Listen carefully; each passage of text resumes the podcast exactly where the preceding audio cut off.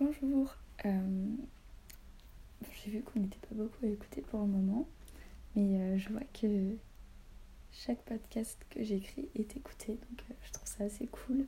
Enfin, je suis contente. Merci beaucoup d'écouter ce que je ce que je fais. Donc, du coup, aujourd'hui, on se retrouve pour le chapitre 6. Donc, toujours la fille qui dévorait les livres. Honnêtement, je sais pas combien il y a de chapitres, mais on n'en est pas encore à la moitié.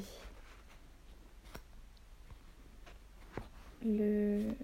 Ah, il y a 35 chapitres. Le chapitre d'aujourd'hui s'intitule Naki. Le père et le fils couraient à vive allure parmi les fougères fanées de l'automne. Naquet tenait encore dans ses mains le poignard arraché au soldat. Aux abords d'une ferme, Odus voulut aller voler des habits pour se couvrir. Il ordonna à son fils de ne pas le suivre. Naquet serra les bras autour de son corps pour se réchauffer et se protéger de l'humidité. Et il obéit. La mère de Naquet était morte en lui donnant le jour et Odus était sa seule famille. Le forgeron lui avait enseigné l'art du fer et le métier de maréchal ferrant pour le faire travailler à la forge, d'abord à ses côtés, puis lorsqu'il ne serait plus là. De se retrouver seul lui fit l'effet d'une gifle. Il repensa aux soldats du baron et se demanda ce qui s'était passé à la villa. Tout est de ma faute, se dit-il en regardant la lame rougie du petit poignard. Tiens, enfile ça, murmura Odus en surgissant des bois à cet instant. Son père avait trouvé une tunique de laine et des chaussures de cuir. Une paire de vieux souliers, un pantalon et une casaque en tissu. Nous les rendrons le plus tôt possible, expliqua-t-il. Il s'habilla rapidement. Odus lui entoura la taille d'un morceau de corde pour arracher le poignet pour attacher le poignard du soldat. Prends-le, toi, père, protesta Naquet. Non, il ne vaut mieux pas. Et puis il pourrait te servir. Servir à quoi? Tu dois partir, Naquet. Partir? Où? Je. Silence. Ne proteste pas. Tu vas aller chez ta tante Vorène, à Ville. Naquet était stupéfait. Il sentit ses yeux se remplir de larmes. Mais que se passe-t-il? N'était-ce pas son anniversaire? Le jour où on devient un homme? Tu dois t'éloigner de Domutul, poursuivit le forgeron. Tu as blessé un soldat et il vaut mieux que tu disparaisses un moment. J'essayerai de demander ton pardon au baron. Tu verras, les anciens nous aideront. Je suis le seul forgeron de Domutul et l'un des rares maréchaux ferrants de la vallée. Rotary a besoin de mes services. Sois tranquille. Il faudra sans doute un peu de temps, mais tout s'arrangera. Nous ne savons pas ce qui s'est passé à la villa. Quand les esprits se seront calmés, je t'enverrai chercher et tu rentreras à la maison. Mais ce n'est pas juste. Regarde-moi, leur donna Odus. Il est temps que tu comprennes que la vie n'est pas toujours juste. Pas avec nous, du moins. Elle est peut-être avec ceux qui possèdent chevaux et châteaux, mais je ne le crois pas. Même les nobles, les riches ont des problèmes et subissent des injustices. Il y a toujours quelqu'un de, plus puissant que toi, tout en haut jusqu'à l'empereur, et au-dessus de lui il y a de Dieu, qui agit souvent sans que nous, simples mortels, puissions en comprendre les raisons. Mais les vrais hommes acceptent les choses, même si elles leur semblent incompréhensibles et injustes. Un vrai homme combat les injustices. Rit. Ne joue pas à cela avec moi, mon garçon. Tu peux être un homme, mais tu restes mon fils. Et si tu veux vivre sous mon toit, tu dois m'obéir. Si je dis que tu dois aller à Ville, tu iras. Et toi? Je retourne au village, et si je dois demander pardon, je le ferai. Mais ce que les soldats ont fait n'est pas juste. J'en parlerai avec les anciens. Le baron ne peut les ignorer, car même s'il commande les soldats, les anciens sont écoutés de tout le Val de Fer. Peut-être réussirons-nous à faire punir ces gredins. Peut-être. Naki repensa au guerrier qui avait surgi de nulle part et avait tué deux soldats. Cela avait déjà été suffisamment puni. Mais avant, continua son père, avant, j'ai besoin d'être sûr que tu sois en sécurité. Naki soupira. C'était raisonnable. Je te ferai parvenir des messages. Toi, explique à ta tante ce qui s'est passé, mais ne l'effraie pas. Naki acquiesça. Odus se tourna alors vers la végétation touffue. Marche dans cette direction vers l'ouest, jusqu'à l'orée du bois. Tu trouveras la route de Ville. Suis-la, mais reste à distance, on ne sait jamais. À ton rythme, tu devrais avoir rejoint le village d'ici demain. S'il le faut, prends plus de temps, mais évite les soldats, c'est préférable. Tu devrais réussir à trouver de la nourriture, et si tu n'y parviens pas, il faudra t'en passer. Ne t'arrête que chez ta tante. Essayons de ne pas impliquer d'autres personnes. D'accord? D'accord, répondit Naké, que toutes ces précautions inquiétaient. Odus enlaça son fils. Alors va, je vais rester pour être sûr de te voir prendre la bonne route. Puis je rentrerai à la maison. Dans moins d'une semaine, nous serons de nouveau ensemble. Promis. Malgré leur ton consolateur, les paroles de son père n'avaient pas rassuré le garçon. Au contraire, elles avaient provoqué une certaine appréhension. Avec douceur mais fermeté, Odus se détacha de Naké. Le garçon s'éloigna la gorge serrée.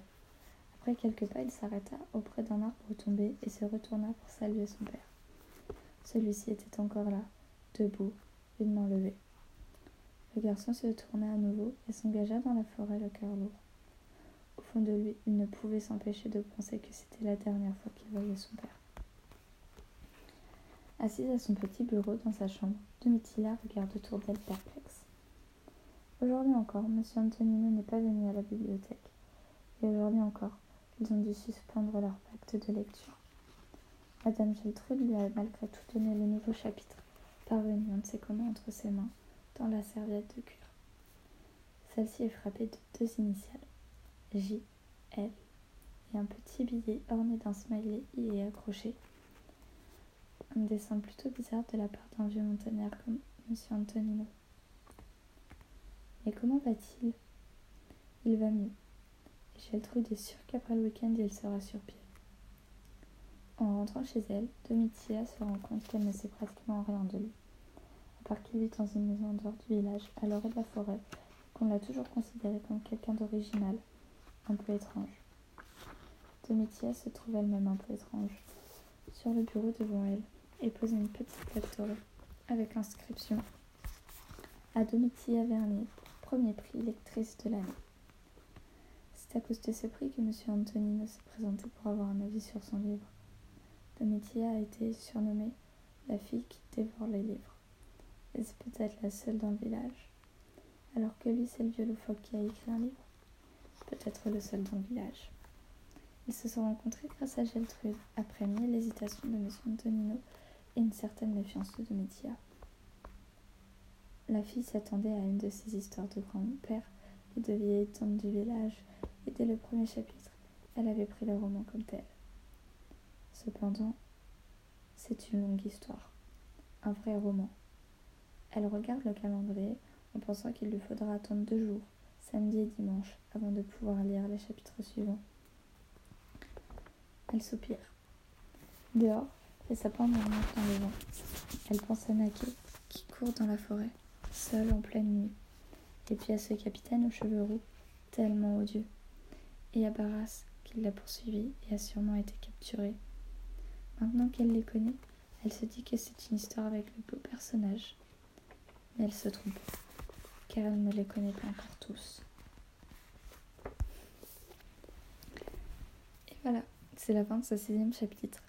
J'ai beaucoup aimé la fin du chapitre sur le point de vue de l'auteur par rapport à Domitila. J'espère que l'histoire commence un peu à vous intriguer. En tout cas, moi qui l'ai déjà lu, je m'en souviens pas très bien et j'ai envie de savoir où est-ce que ça va nous mener. Donc, euh, j'espère que vous partagez le même sentiment que moi là-dessus.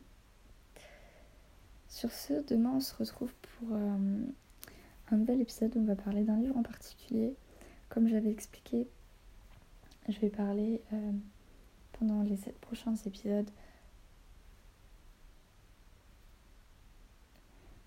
neuf prochains, pardon je vais parler euh, d'un tome de Lou en particulier. Donc euh, bah, l'épisode de demain, ça sera sur tome 1 et ainsi de suite pendant du coup 9 euh, semaines. Parce que je me suis pas encore trop fait la main dessus. Donc pour m'habituer, je me suis dit que commencer en parlant d'une collection que j'avais vraiment aimée, mais séparément de chaque tome, ça serait plus simple pour moi. Et ça me permettrait de prendre l'habitude et puis aussi au passage de vous faire découvrir cette collection que j'ai énormément aimée. Donc euh, du coup vous allez beaucoup entendre parler de pendant les 9 prochaines semaines, ce qui est totalement normal. J'espère que après je me serai habituée et j'aurai euh, d'autres enfin oui j'ai d'autres nouveaux coups de cœur à vous parler par la suite. Mais voilà, je pense que parler d'un livre simple pour commencer, c'est la meilleure solution en quelque sorte. Donc euh, du coup on verra demain hein, pour, euh, pour que je me fasse la main, etc. Et, euh, et puis bah, à partir de jeudi, donc jeudi et vendredi, je continuerai la lecture qui dévorait les livres. Et, puis pas le week-end, il a rien. Comme, comme d'habitude. Voilà. Sur ce, bah, j'espère que vous écouterez demain. Et, que ce que je vais faire euh, par la suite, donc, euh, bah, la continuité des podcasts, ça va vous plaire. Puis j'ai hâte euh, aussi de, de, prendre la main, de m'habituer, etc. pour, pour développer un peu plus les sujets. Voilà. Sur ce, ben, je vous dis au revoir.